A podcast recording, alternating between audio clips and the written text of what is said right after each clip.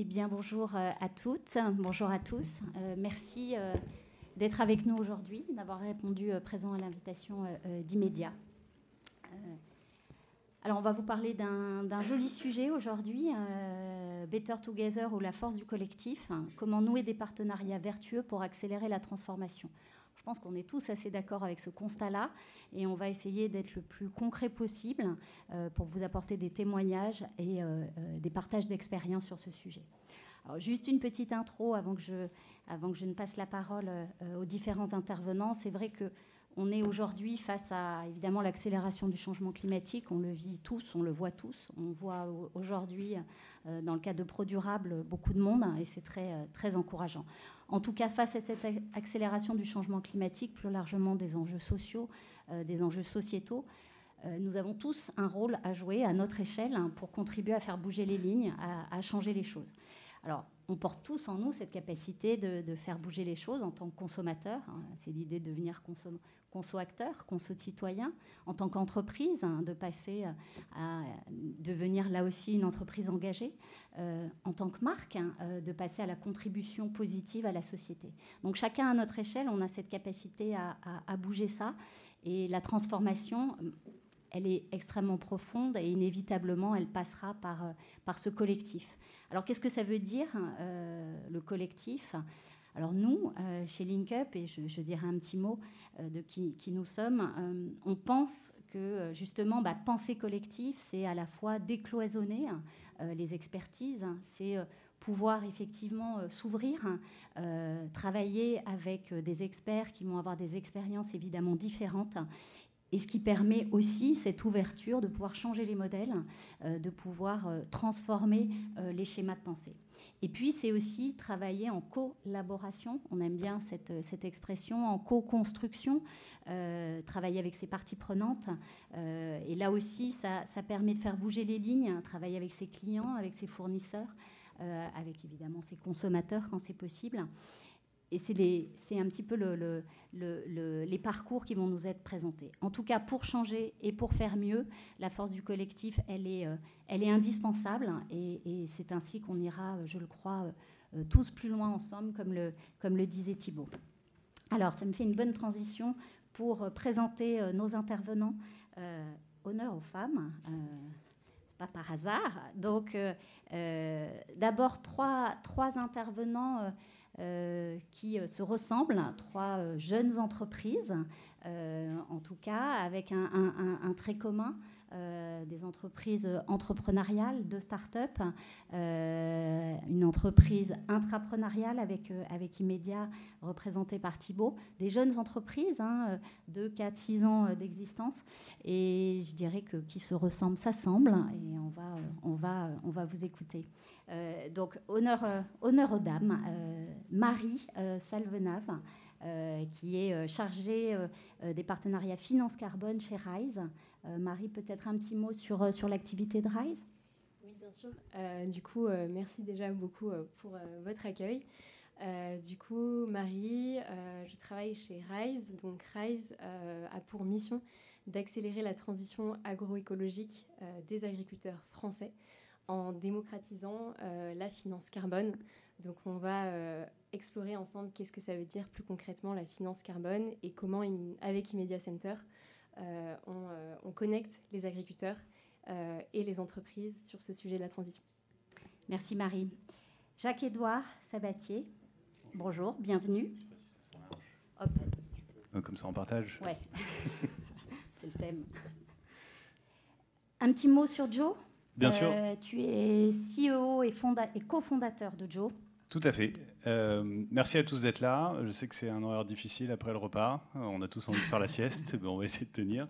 Euh, donc, je suis un des cofondateurs de, Joe, qui est une appli donc, qui aide les gens à mieux manger et à mieux consommer au quotidien. Donc, on propose des menus personnalisés à nos utilisateurs et ensuite on fait les courses automatiquement à leur place en prenant en compte évidemment des critères d'équilibre alimentaire, euh, anti-gaspi et aussi euh, de consommation durable. On aura l'occasion d'en parler un peu plus tard. Euh, et c'est une appli essentiellement de famille. c'est une idée que j'ai eue quand je suis devenu papa pour la première fois, mais on aura le temps d'y revenir, je pense. Merci Jacques-Edouard. Et puis Thibaut, Thibaut Ozil. Merci Thibaut. c'est c'est Immedia Center qui nous réunit aujourd'hui autour de cette, de cette conférence. Un petit mot sur Immedia Center? Oui, merci en effet d'être avec nous aujourd'hui. un mot sur Immedia Center. Nous, on est une régie publicitaire. Alors, qu'est-ce que c'est que notre métier? Concrètement, on va commercialiser des emplacements publicitaires, médiatiques, sur différents médias euh, qu'on possède et qui sont exclusivement implantés en, euh, implantés, pardon, en univers retail ou shopping.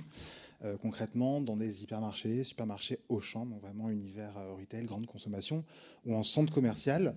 Et qu'est-ce qu'on fait là? Vous posez la question. Ben, vous allez voir, on, essaie justement à travers, de manière assez antinomique avec notre, notre milieu, et eh bien de, pousser le faire mieux. Merci Thibault. Alors justement, j'ai une première, euh, première question, euh, parce qu'évidemment, la rentrée, euh, comme toute rentrée, elle est dense, mais elle est, elle est un peu particulière pour toi et pour Immedia Center cette année. vous venez de révéler votre charte d'engagement, votre mission. Alors, la, la, place du collectif dans tout ça, qu'est-ce que c'est Qu'est-ce que ça représente pour Immedia Alors, pour nous, déjà, révéler notre charte d'engagement, c'est un, pas de géant énorme. Alors, vous êtes tous plus ou moins des, experts, je pense, de la RSE. Pour nous, Media Center, tu l'as dit, on est une petite structure, euh, six ans d'ancienneté, une, structure qui a été créée en intrapreneuriat, portée par notre directrice générale, Sandrine Clion. Nos actionnaires sont au champ, typiquement, mais on a une totale liberté, on est euh, complètement autonome. On vient donc de euh, dévoiler cette charte d'engagement. On a, on a pris le temps, on a mis deux ans pour la construire. Ça peut paraître énorme, euh, un temps long sur six ans pour le coup d'ancienneté. Ce qui fait qu'on a positionné quand même la RSE au cœur de l'ADN même de notre société. Euh, et même si on a une régie publicitaire. Donc c'est assez intéressant de voir comment on pourra mêler les deux. Et, euh, cette recherche, évidemment, euh, au-delà du consensus, mais vraiment du, faire ensemble, ça, en tout cas, c'est passé déjà par le fait de mobiliser l'interne, de positionner la RSE ou la responsabilité euh, eh bien, comme un levier pour l'ensemble des services, que ce soit les services support, marketing, finance, euh, développement, achat, achat responsable, c'est essentiel. Et aujourd'hui, euh, au-delà de l'interne, j'ai envie de dire, on, a aussi cherché, parce qu'on n'est pas forcément tous légitimes pour agir sur tous les sujets, on n'a pas forcément des leviers sur tous les points, eh ben on allait chercher aussi des partenaires qui faisaient sens, qui étaient proches de notre ADN. C'est le cas avec Joe. On a monté, vous verrez, un partenariat autour de l'éditorialisation de nos médias, notamment autour de la transition alimentaire, ou avec Rise, euh, sur la question, là pour le coup, plutôt de la transition agricole, en lien notamment avec un gros projet qu'on a lancé qui était notre euh, empreinte carbone, en tout cas le calcul de l'empreinte carbone, et les deux euh, différents pans, la partie réduction et la partie, pour le coup, contribution à la neutralité planétaire. Merci Thibault, merci beaucoup pour ce point. Alors justement, ça me fait une bonne transition pour euh, pour te poser une question, euh, euh, Marie, plus, plus spécifique. transition des agriculteurs, certes. pourquoi un partenariat avec, avec Immédiat C'est peut-être pas forcément clair. En tout cas, comment euh, les entreprises, elles peuvent soutenir euh, ces projets de transition euh, et, un peu le lien qui a été fait avec Immédiat dans le cadre de, ce partenariat. Puis il y a un autre point, agriculture durable, agriculture régénératrice. Pourquoi? Je pense que c'est intéressant que tu nous en dises un petit mot. Oui, complètement. Alors effectivement, déjà pour rappeler un petit peu le contexte de pourquoi l'agriculture, c'est mieux. Euh, du coup, pourquoi l'agriculture? Pour rappeler euh, quelques chiffres, l'agriculture, c'est 25% des émissions de gaz à effet de serre à l'échelle mondiale. Euh, dans notre assiette, l'empreinte carbone de, de, notre aliment, 70% de ce bilan carbone, il vient simplement des pratiques agricoles qui sont mises en place pour le produire. On sait aussi que l'agriculture, c'est le plus gros potentiel de puits de carbone naturel en Europe. Et donc, euh, on voit que l'agriculture euh, va être un secteur clé, euh, crucial dans l'atténuation du réchauffement climatique. On voit aussi que depuis plusieurs années, il y a l'agriculture régénératrice qui, émerge et qui répond à cette double problématique de réduction et de stockage du carbone dans le sol, puisqu'elle va permettre de, réduire et d'améliorer la qualité du sol. Euh, donc, euh, donc euh, ça veut dire quoi? Ça veut dire que l'agriculture régénératrice, elle permet de mieux capter? Exactement. En fait, elle va apporter plus de matière organique au sol. Et du coup, cette matière organique implique une meilleure santé des sols et du coup une meilleure capacité à stocker du carbone. donc, Ce qui est une notion extrêmement intéressante parce que c'est vrai que l'agriculture est génératrice, on la, on la connaît pas forcément pour cette dimension mm. de stockage du carbone. et je crois que c'est vraiment un des, un, des points, un, des points, un des points importants. Complètement. Et en fait, euh, donc maintenant qu'on sait ça, euh, il faut passer euh, à l'action, il faut passer à l'accélération de la transition agricole. Et on voit que les agriculteurs aujourd'hui se font encore face à deux freins principaux qui sont le manque d'outils d'aide à la, prise de décision et surtout le manque de financement. Donc euh, nous, chez RISE, c'est justement notre mission, c'est euh, de en fait s'attaquer à euh, cette, double, ce double frein, cette double problématique. Et donc pour ça, on a développé une plateforme de modélisation qui s'adresse directement aux agriculteurs et qui va justement leur permettre de comprendre les émissions induites par leurs pratiques agricoles et comment, en se tournant vers une agriculture régénératrice, ils vont pouvoir réduire ces émissions et stocker plus de carbone dans le sol. Donc une fois qu'ils ont identifié euh, ce plan d'action, nous, on va les suivre dans cette trajectoire bas carbone et donc on va apporter un fort niveau euh, de vérifiabilité. Donc ça passe euh, par de l'imagerie satellitaire. Et enfin, le sujet du financement, donc c'est là que Immedia Center intervient notamment. On va apporter du financement à l'agriculteur pour justement accélérer cette transition et le convaincre qu'il faut passer à l'acte. Sacré challenge Oui, complètement. Parce que c'est pas simple. Hein. Euh, en même temps, les, métiers agricoles sont devenus des métiers extrêmement techniques. On voit bien hein, que ce que vous faites, c'est aussi euh, extrêmement euh, technique. Mais ça doit être une sacrée, un, sacré pouvoir de conviction, j'imagine, pour, pour faire ça.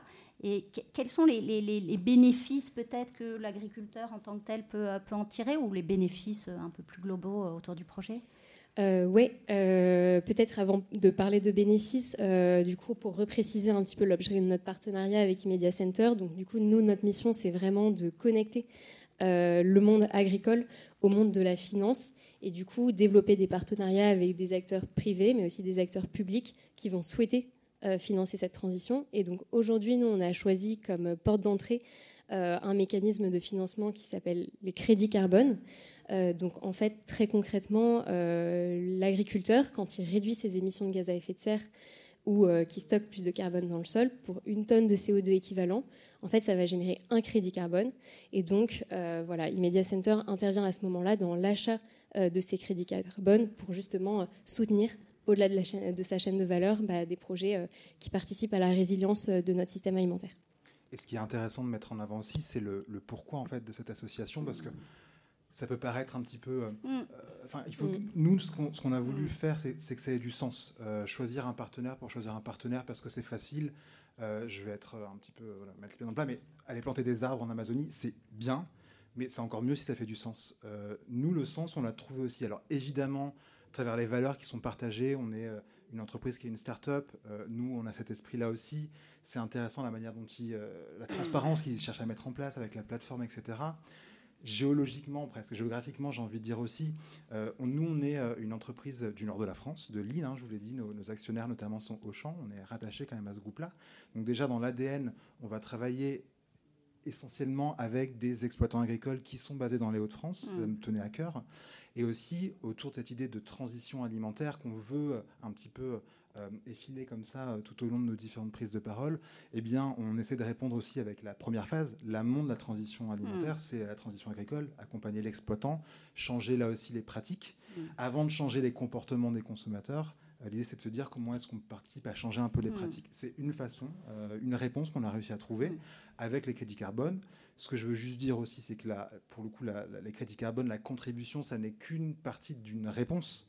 Euh, on a réalisé notre, bilan carbone, je peux vous le dire, on va le publier, c'est 491 tonnes, euh, typiquement, euh, d'équivalent CO2. Hein, l'idée, c'est de se dire, OK, à partir du moment qu'on a ce chiffre-là, on peut à court terme peut-être agir avec de la contribution, mais à moyen et long terme, comment on agit avec la réduction Je pense qu'on pourra revenir un peu plus tard là-dessus, mais on a aussi, voilà, l'idée, c'est vraiment que c'est les deux faces d'une même pièce on peut y revenir, euh, on peut aborder le point tout de suite. Hein, euh, je te sens lancer sur, euh, sur, sur le sujet.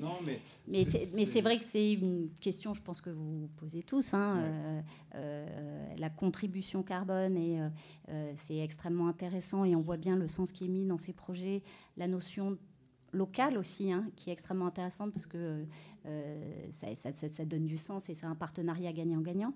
Mais c'est vrai que si on revient sur euh, ça ne te dédouane pas et ça ne dédouane pas une activité, effectivement, de réduire. mais, non, mais en fait, c'est un sujet qui est déjà tellement difficile. Euh, moi, je ne suis pas du tout issu d'une filière, typiquement d'une formation de métier dédiée à ces, ces problématiques-là. Donc, c'est extrêmement complexe de s'éduquer déjà. Euh, et c'est très difficile quand on n'a pas forcément la main sur tous les, aspects. Donc je vous l'ai dit, on a une régie publicitaire. Le principaux euh, médias, et euh, ce qui est le plus important, nous, dans notre empreinte carbone, c'est le DOH, c'est les écrans digitaux. On en parle beaucoup en ce moment dans la rue. Nous, c'est des écrans qui sont présents en hypermarché, quand vous faites vos courses, en centre commercial. nos écrans, typiquement, sur notre empreinte carbone, c'est 80%, on est sur du quasiment 400 tonnes. et c'est 3000 écrans, ça représente 3000 écrans en France. Comment est-ce qu'on agit pour réduire Une fois qu'ils sont là, donc euh, euh, bah, c'est complexe. nous, on investit déjà, euh, et on a beaucoup investi sur la maintenance préventive. c'est une des solutions. Plus on va allonger la durée de vie, indirectement, plus on va agir pour étaler un petit peu, j'ai envie de dire, cette, empreinte-là. maintenance préventive, l'écomobilité pour la maintenance préventive. Donc on essaie aussi avec les partenaires d'y réfléchir. Euh, l'allumage des écrans, on est, euh, nous, euh, typiquement, les écrans sont allumés 11 heures sur 24, donc pendant 13 heures, ils sont soit éteints, soit en veille. Donc on essaie là-dessus. après, je vais pas, on va, être transparent avec vous, typiquement, la consommation énergétique de nos écrans, c'est 30%, 35%, je crois, de l'empreinte du média en lui-même. Donc 65%, c'est la partie fabrication en amont. Euh, aujourd'hui, euh, acheter des écrans qui sont euh, fabriqués en Europe, honnêtement, ça n'existe quasiment pas, mm. surtout à ces échelles-là. Donc, il y a encore des réponses à trouver, et c'est pour ça que la contribution peut aussi être une partie, mais ne dédouane pas. Merci Thibault. Alors, peut-être pour terminer, Marie, sur, sur ta partie, puisqu'on fait les choses un petit peu pas dans le désordre, mais de façon un peu plus improvisée, c'est pas plus mal.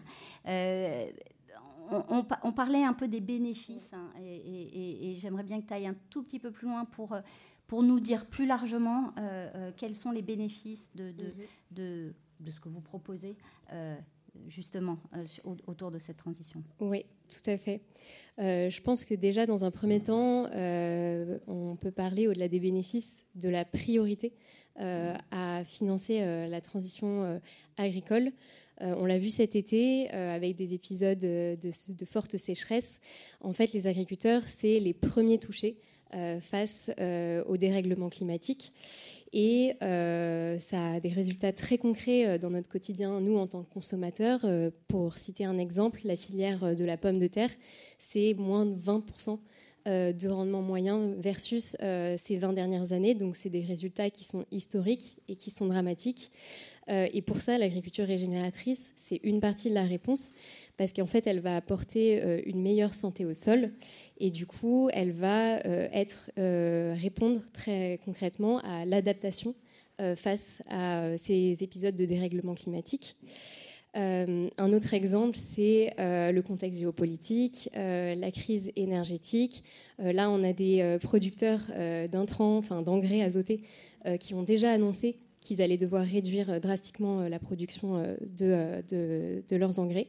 Et encore une fois, l'agriculture régénératrice, c'est une réponse, hmm. c'est une adaptation à un contexte qu'on ne maîtrise pas, puisque c'est une agriculture qui va être beaucoup plus sobre en intrants et qui, du coup, va pouvoir quand même assurer une sécurité alimentaire tout en s'émancipant de ce contexte géopolitique.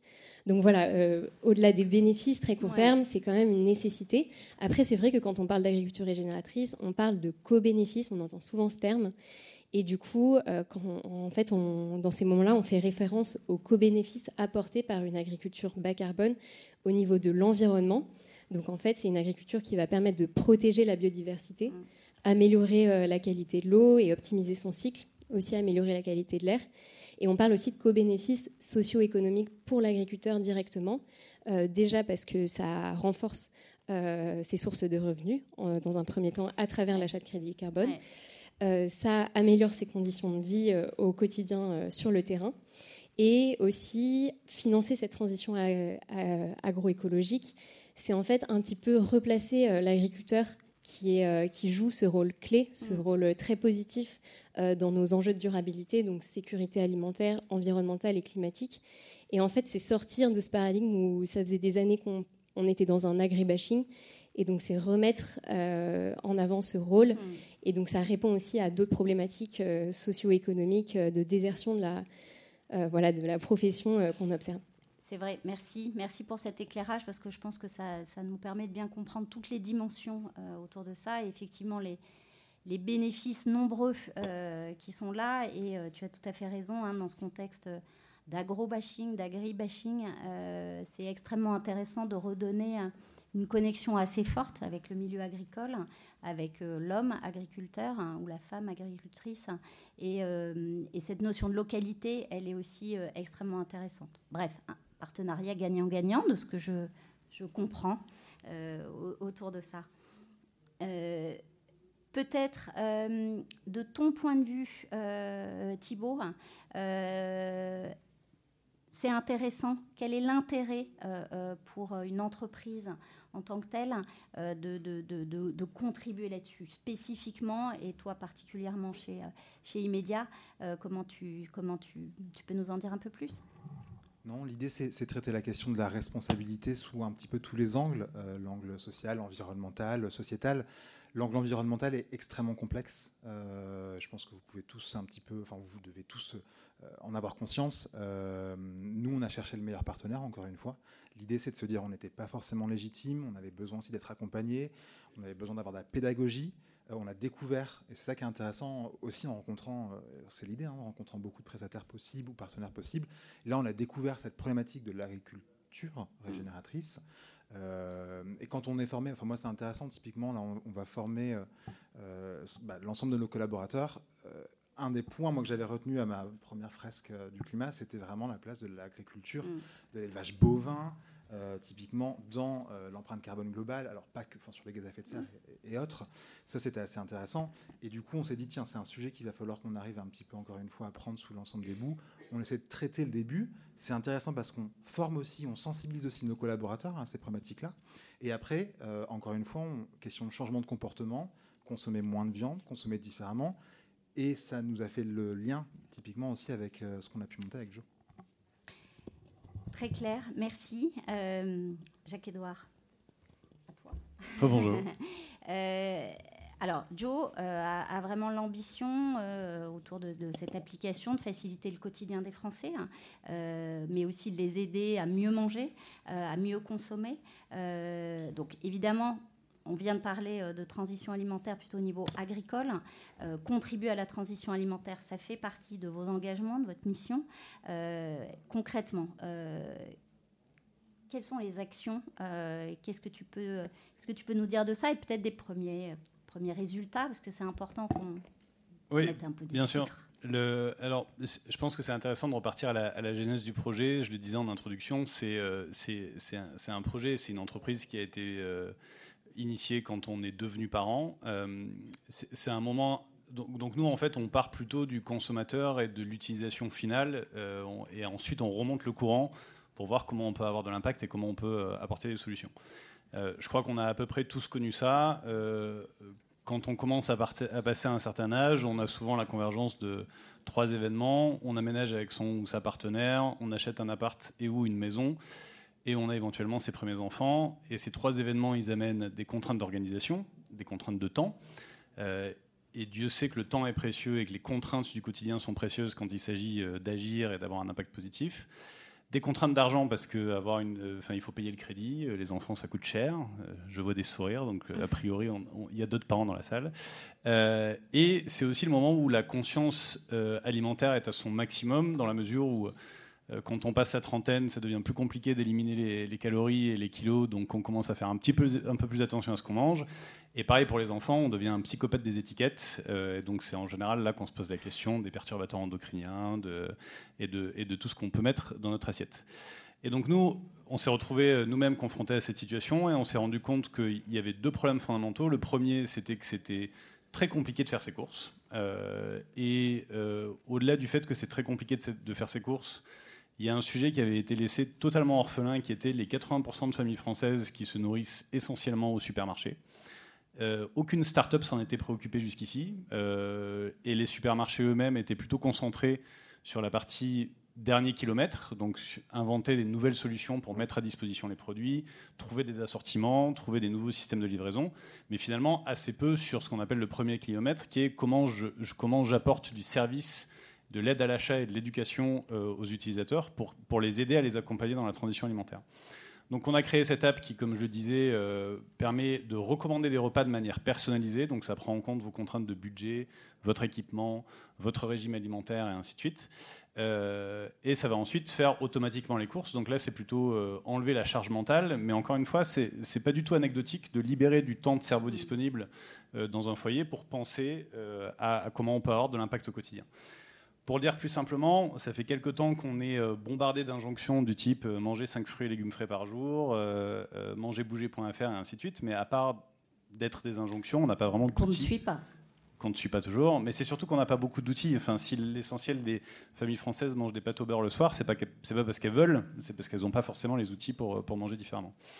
Et donc nous, on s'est dit, bah, on va essayer de de, changer, euh, un petit, de, de, changer le centre de gravité de, cette équation. Plutôt que de passer du temps à remplir un caddie, on va essayer de repasser du temps un peu plus en cuisine, parce que c'est là qu'on reprend du plaisir, c'est là qu'on apprend les produits, d'où ils viennent et qu'on se pose les bonnes questions. Euh, donc ça, c'est la partie euh, enlever la charge mentale et c'est un des éléments centraux de, de, notre produit. Et après, dans les choses beaucoup plus concrètes et beaucoup plus palpables, un, on a pu mesurer qu'on avait 25% de produits frais en plus dans les assiettes de Joe ça, c'est un, impact qui est, assez puissant parce qu'on a servi quand même 50 millions de repas jusqu'ici, donc fois, enfin, bouger le curseur de 25% sur, 25 millions, euh, sur, pardon, sur 50 millions d'assiettes, c'est loin d'être agnotique.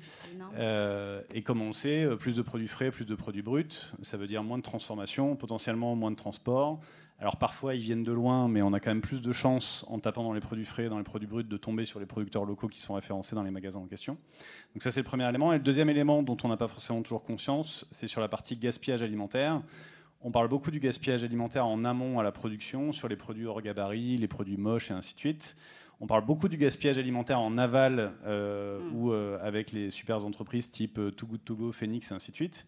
Mais on oublie de dire qu'il y a un bon tiers qui a lieu à la maison, qui sont tous les produits qui vont du frigo à la poubelle directement. Selon les études, c'est entre 30 et 60 kilos par foyer, donc c'est assez, colossal.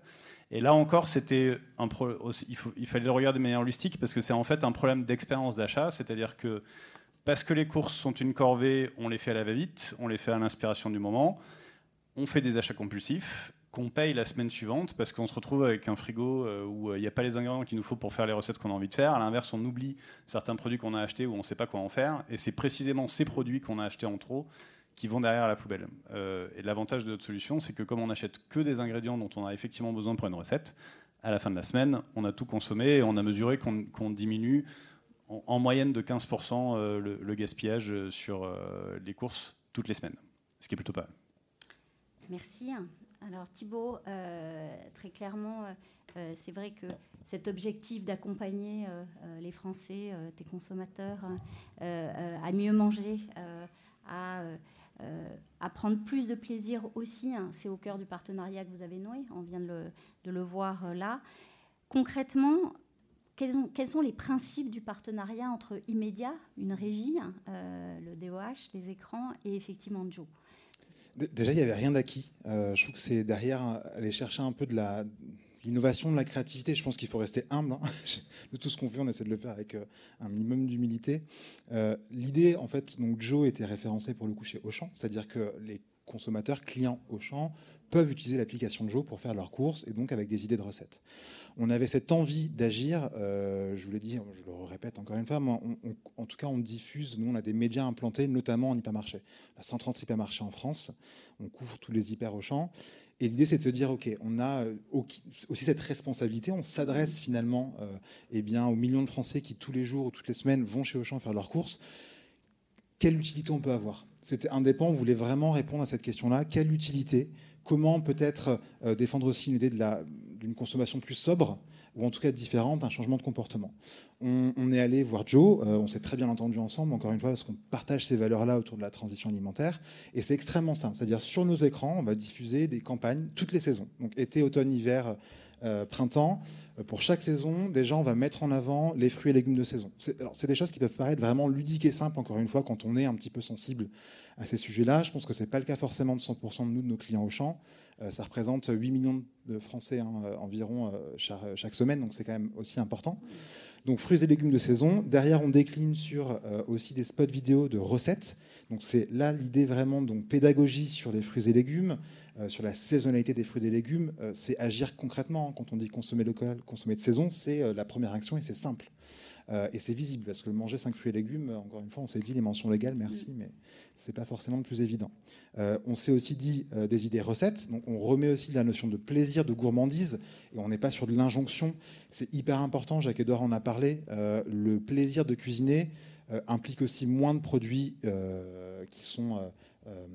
Enfin, en tout cas, c'est vraiment du, voilà, ultra transformé, moins de produits transformés, ça c'est essentiel.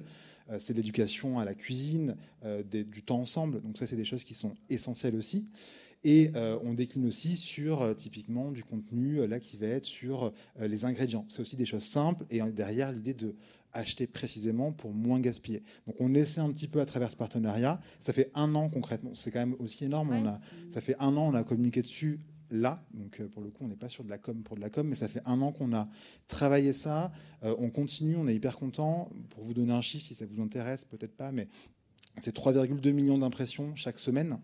Euh, et c'est vraiment du fil rouge. C'est pas un one shot qu'on diffuse. C'est vraiment on a diffusé et on diffuse toujours. Si vous allez chez Auchan dans nos centres commerciaux, sur nos écrans, on diffuse ce contenu-là. Et pour nous, alors ça peut paraître encore une fois anecdotique, pour nous c'est hyper important, c'est énorme. Les, consommateurs nous l'ont fait remonter, Auchan nous l'a fait remonter, on est hyper intéressé, on se dit voilà comment est-ce qu'on va continuer encore une fois d'aller plus loin sur d'autres thématiques ou, d'autres enjeux. C'est sûr que c'est une bonne façon de démultiplier aussi votre action que d'utiliser la puissance euh, de médias euh, comme les vôtres hein, euh, sur, sur des sujets de sensibilisation aussi intéressants que cela. Alors, il y, a un autre point, euh, euh, Jacques-Édouard, euh, qui est intéressant. On, voit quand on regarde l'application, quand on l'utilise, il y a au cœur de tout ça la, connexion, la reconnexion avec, les gens, avec les consommateurs. On voit bien que c'est au cœur de tout ça, hein, les aider à se reconnecter avec le fait de bien manger, avec le plaisir aussi. Alors, il y a la simplicité, tu en as parlé. Donc concrètement, là aussi, euh, entre ton application, entre les écrans euh, et la diffusion et ce que, ce que propose Immédiat, comment vous avez euh, travaillé ça ensemble Comment vous avez, comment vous êtes entendu là-dessus je pense que c'est quelque chose qui vous tient à cœur à tous les deux. Ah ben, sur, l'entente, c'est assez simple. Enfin, je pense que de, manière assez simple, on est aussi là pour faire la promotion de la collaboration entre entreprises.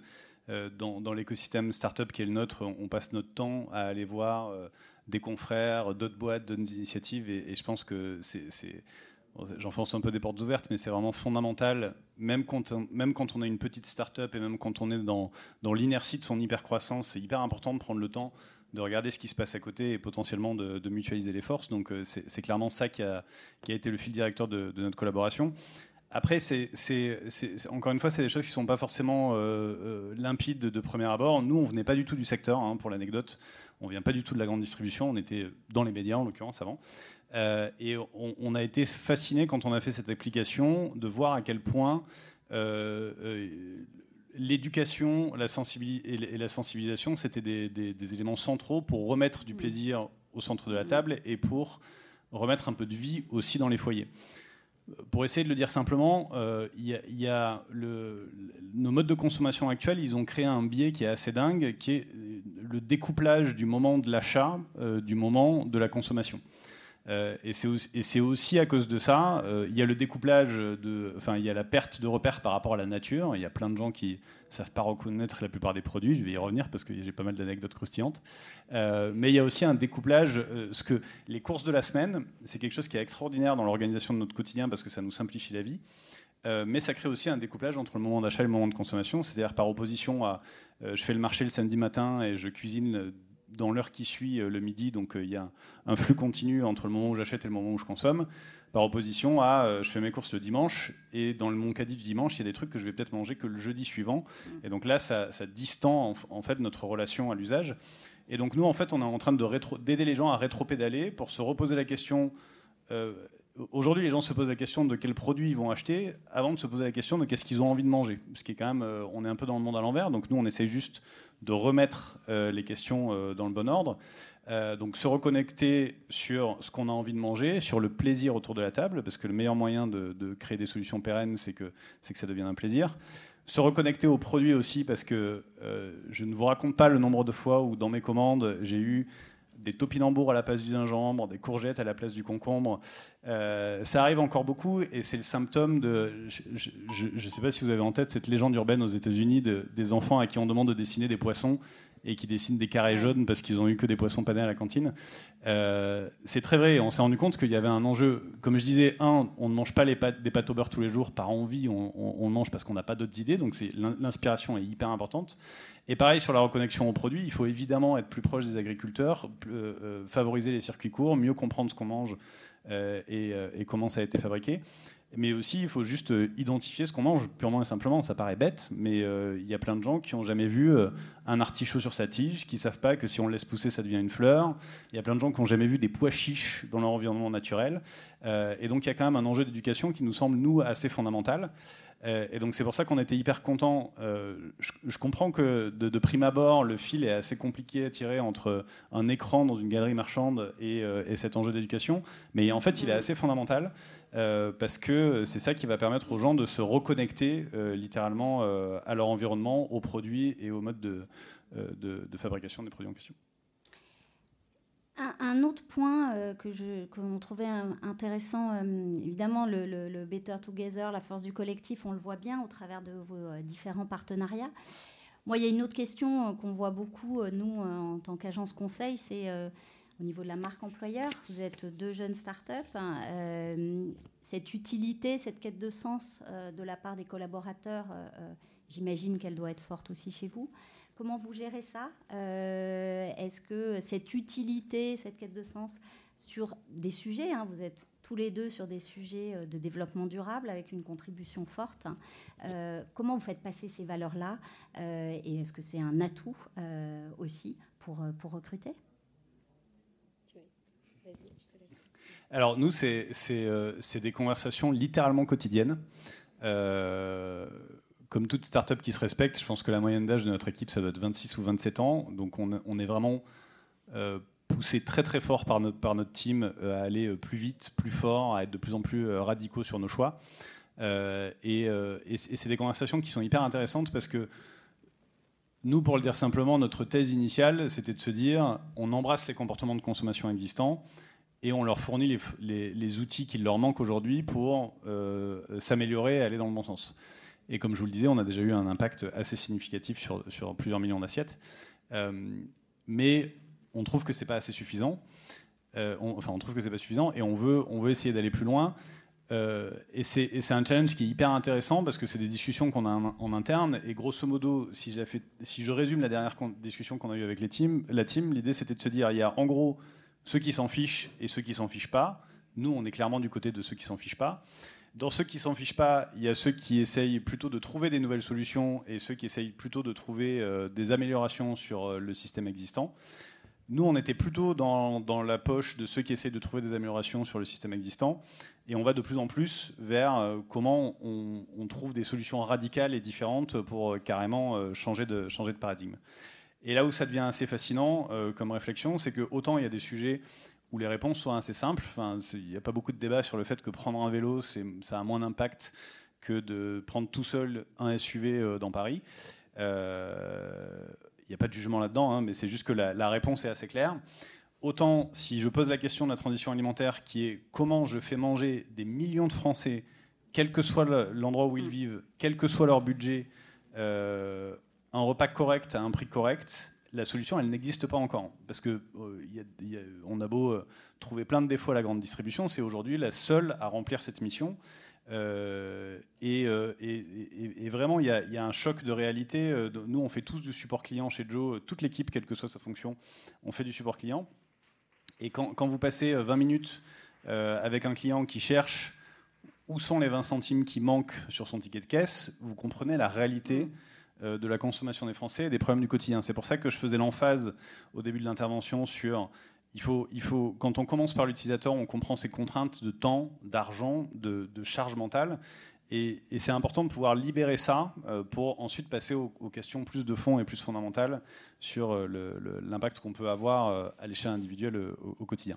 Et donc oui, c'est des questions dont on parle ouvertement dans l'équipe. On a un comité éthique en interne pour toutes les opérations qu'on fait. Dès qu'il y a une discussion, dès que quelqu'un lève une alerte, ça passe en comité éthique et on en, parle entre nous. Et là, on a lancé les fresques du climat et on a lancé un atelier pour essayer de d'écrire et de définir quel serait ce système qui peut nourrir des millions de personnes au bon prix et avec le bon équilibre demain Parce que la réponse, elle n'existe pas, donc on a très, mais en tout cas, on a très envie de la construire. Donc en tout cas, un modèle euh, plutôt collaboratif, au-delà du comité d'éthique, euh, chez Joe. Et, et, et, chez Rise? Euh, du coup, nous, chez Rise, la question des valeurs, initialement, donc on est une entreprise qui a deux ans d'existence.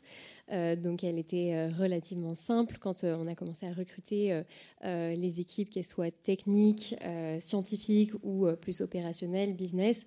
Ça a été assez évident que ces personnes étaient toutes là pour les mêmes raisons, fédérées autour de valeurs communes, autour de la protection de l'environnement et aussi donc, du coup dans la recherche de solutions concrètes pour voilà, atténuer le réchauffement climatique. Euh, donc, euh, les valeurs aujourd'hui, elles existent. Là où on commence à nuancer ce propos en se rendant compte que dans une phase de croissance où on s'agrandit très vite, euh, donc il y a moins d'un an, on était un peu moins de 10 personnes et aujourd'hui on est une vingtaine de salariés chez Rise. On se rend compte que dans cette accélération, il va falloir que on formalise un peu plus ces valeurs. Euh, qu'on les ancre un peu plus dans le marbre parce que au début euh, c'était simple de fédérer euh, des équipes qui étaient voilà venues pour des valeurs communes, mais aujourd'hui dans, dans, ces processus de recrutement et de développement, on va devoir bah, réexpliquer la jeunesse du projet, réexpliquer pourquoi on fait ça et que tout le monde ait bien en tête les enjeux, enfin la solution qu'on a voulu développer pour répondre aux enjeux de durabilité. Euh, donc, euh, donc voilà, en fait, c'est vraiment euh, ça dans notre prochaine phase de développement, c'est ancrer ces valeurs dans le marbre pour qu'elles accompagnent de manière pérenne la culture de l'entreprise tout au long de son développement. Merci Marie. Thibault, c'est un peu le mot de la fin. donc on voit, on l'a vu hein, autour de ces deux partenariats et puis plus largement hein, au sein des partenariats l'intérêt du Better Together. Euh, et, en interne, parce que c'était ce que je voulais euh, préciser aussi avant de vous laisser euh, si vous avez des questions. Mais je pense que nous, on a une forme chez Mila Center, on est une trentaine de collaborateurs. La RSE n'est pas native chez nous, c'est-à-dire que je pense que ce n'était pas forcément un levier fort d'adhésion mm. de base. sans être prétentieux, je pense que ça l'est devenu en, depuis deux ans, notamment un axe de fierté. Euh, c'était porté par la direction, hein, s'il n'y avait pas notre directrice générale, qui l'avait positionné comme un enjeu majeur, qui avait créé une cellule dédiée, qui avait poussé pour avoir un comité RSE, ça ne le serait pas aujourd'hui. Je pense qu'aujourd'hui, c'est euh, vraiment de la fierté. à mon avis, si on interroge euh, même les collaborateurs, certains vont vous dire qu'on en fait trop, d'autres vont être très contents. Je pense que c'est vraiment l'exemplarité et la fierté derrière. Et pourquoi? Parce qu'on essaie aussi de mmh. responsabiliser chacun. C'est-à-dire que nous, on essaie d'aller sur des terrains où on ne nous attend pas. On a parlé de Joe, mais je peux vous citer d'autres exemples sur nos écrans. Euh, on a pu parler typiquement sur les élections présidentielles, législatives. Alors, est-ce que vous attendez une régie pub euh, qui est dans des centres commerciaux? Euh, C'est 500 écrans dans toute la France, à Noël-Godot, à Bordeaux-Lac, à Mont-Saint-Martin. on a parlé de l'inscription sur la liste électorale. On a parlé de manière pédagogique comment on s'inscrit, où est-ce qu'on s'inscrit. Ce c'est pas forcément ce que vous attendez de nous, mais hein. on est allé là. C'est pas simple parce qu'on ne veut pas politiser. Euh, quand on parle alors sur la journée de lutte contre l'homophobie, on est venu euh, typiquement et on a eu des remontées là-dessus, mais c'est pas grave. c'était aussi un choix de venir expliquer ce que ça veut dire, ne serait-ce que l'acronyme LGBTQIA+. En fait, les gens ne savent pas. Alors, on, s'élève contre. Mm. Euh, on peut être pour chacun après son avis, mais en tout cas, le fait de proposer, de donner le choix, d'aller là où on ne nous attend pas, nous, on a vu que c'était un vrai axe de fierté. et, et c'est là toujours le construire ensemble, le donner sens ensemble. C'est ce qu'on a fait du coup avec Joe, ce qu'on fait avec Rise. Et, nous, on en est fiers. Et ce que tu as beaucoup fait aussi sur la co-construction, donc il y a cette phase de sensibilisation, mais, et ensemble. mais il y a aussi la, alors, c'est vrai, mais il y a aussi la co-construction effectivement avec ton équipe. Hein, co-construction avec l'équipe et un point extrême, on a travaillé ensemble et pour le coup on a structuré avec notre agence un link-up et la coopétition, qui est un point aussi mm. sur lequel on insiste vraiment, coopétition donc avec ses concurrents directs, d'essayer de construire la régulation du marché. donc c'est des points qui nous tiennent à cœur. Merci Thibault. On arrive à la fin euh, euh, euh, du timing. Je vois comment on nous fait des grands signes. Peut-être laisser la place aux, questions. si vous avez des un questions. Petit mot, un, petit mot, si tu veux, pour, pour conclure Thibault. Je ne sais pas si certains d'entre vous ont des questions, si on a été parfaitement clair. N'hésitez pas, si vous avez des questions, levez la main, je, peux vous apporter, je vous apporte le micro.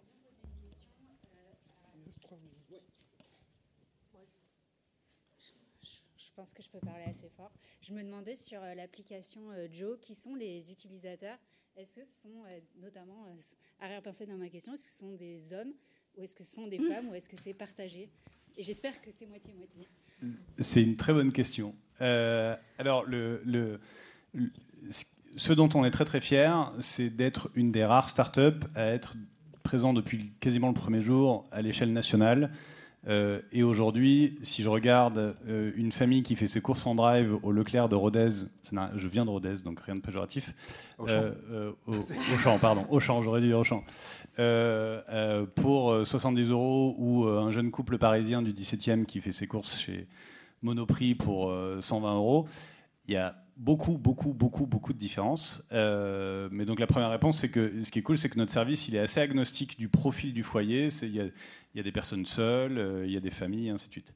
Sur la question du genre, qui est une très très bonne question, euh, on est clairement un facteur d'égalisation au sein du foyer. alors ça, on le mesure. Alors c'est pas c'est pas encore assez fort hein, parce que objectivement il y a à peu près 70% de nos clients qui sont des clientes euh, mais aussi fou que ça puisse paraître, c'est beaucoup plus bas que euh, la moyenne normale euh, des courses alimentaires, où on est plutôt au-dessus des 80%, voire pas loin des 90%, pour de, savoir qui est le fameux responsable des achats. là, si bien nommé responsable des achats, c'est quand même assez marrant. Donc effectivement, on est un facteur d'égalisation à l'intérieur du foyer. Et euh, je vous invite à regarder les commentaires qu'on a sur l'App Store. Euh, on a 27 000 commentaires sur l'App Store. Je pense qu'un commentaire sur trois, euh, c'est je ne reconnais pas ma femme ou je ne, reconnais pas mon mari. donc, non, mais on ne se rend pas compte. Mais, Quelle promesse Non, mais 50% des conversations qui ont lieu à la maison, c'est qu'est-ce qu'on mange ce soir? Est-ce que tu as fait les courses? Ça, ça a une dimension sociale qui est extraordinaire. Euh, et, nous, vraiment, on a commencé à prendre conscience de ça le jour de la Saint-Valentin, où les gens ont commencé à nous demander des, idées recettes pour leurs dates et ainsi de suite. Et, euh, vraiment, il y, a, trois niveaux euh, dans l'impact social de Joe. Le premier, c'est la gratification personnelle. contrairement aux apps qui vous prennent du temps, là on vous redonne du temps et les gens disent, encore une fois c'est public sur l'App Store, j'aurais jamais cru que j'étais capable de faire ça, et ça c'est un, impact positif qui est assez dingue. Le deuxième niveau c'est au sein d'un couple, ah ben maintenant mon mari se charge de X, Y, Z. Euh, et le Graal absolu, c'est les parents qui vous disent euh, mes enfants ont adoré, ils en redemandent. Parce que tous les parents savent que c'est une mission tous les soirs de faire à manger des trucs que les enfants aiment, simples et ainsi. Et donc quand, on a euh, mis ce genre de réaction, de gratification positive sur la table et qu'on a recréé du lien entre les gens parce qu'ils cuisinent ensemble, parce qu'ils mangent ensemble et ainsi de suite, on a un impact sociétal dont, on n'est pas peu fier, clairement. Je pense qu'il va y avoir un nombre de connexions sur l'application Joe euh, après cette conférence. JOW. Une autre question? Une dernière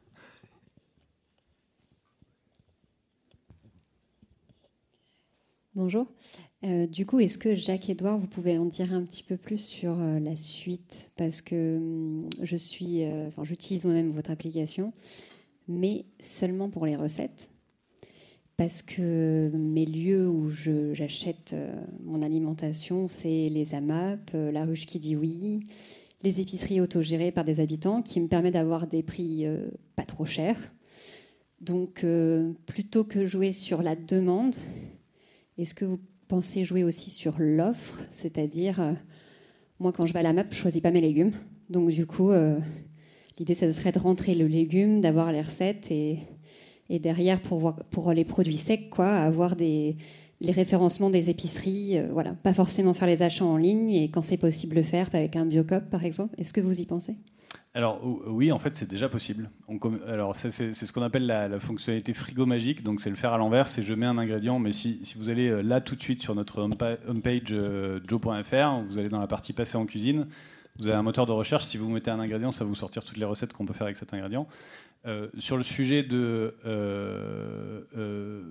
on a déjà une réponse à ça en fait. C'est-à-dire que Joe, la proposition, les deux éléments fondamentaux de la proposition de valeur, c'est la recommandation de recettes on est le premier moteur de recommandation de recettes de France. On s'en rend pas compte, mais tous les autres sites de recettes, c'est à vous de vous débrouiller pour trouver la recette. Nous, on est le premier qui va directement vous sortir ce qui vous correspond. Euh, donc ça, c'est le premier élément de notre proposition de valeur. On vous fait un menu rien que pour vous et adapté à vos besoins. Le deuxième élément, c'est qu'on vous crée un panier qui n'est ni plus ni moins qu'une liste de courses. Et aujourd'hui, on a 50% des gens qui s'arrêtent là et qui utilisent Joe en compagnon pour faire leurs courses, effectivement, dans les commerçants du quartier, euh, dans euh, les AMAP, les ruches qui disent oui, et ainsi de suite. Euh, donc, donc cet usage offline, il existe déjà. et effectivement, on se pose la question de comment on peut amener online ces nouveaux réseaux. Aujourd'hui, la solution n'existe pas parce que c'est des réseaux qui sont en fait tout petits. Donc, enfin, si on faisait ça, on ferait 30 commandes par jour. donc, c'est pas soutenable. En revanche, un de nos projets, c'est de mettre à disposition notre puissance de feu pour tous ces petits acteurs, donc de devenir une marketplace de, petits acteurs et de producteurs locaux. Donc c'est un, des sujets sur lesquels on travaille. Euh, il y a eu plein d'initiatives sur le sujet. Euh, il n'y a pas encore eu euh, une solution qui a émergé. Et clairement, on travaille sur bah, comment on peut devenir la marketplace de tous les petits producteurs locaux et de toutes les petites initiatives locales pour ensuite apporter notre, notre audience, notre savoir-faire, ainsi de suite. Je pense que ça conclut bien euh, sur le Better Together et sur euh, effectivement l'amplification qui peut avoir lieu avec d'autres types de partenariats. Merci beaucoup. Merci à tous.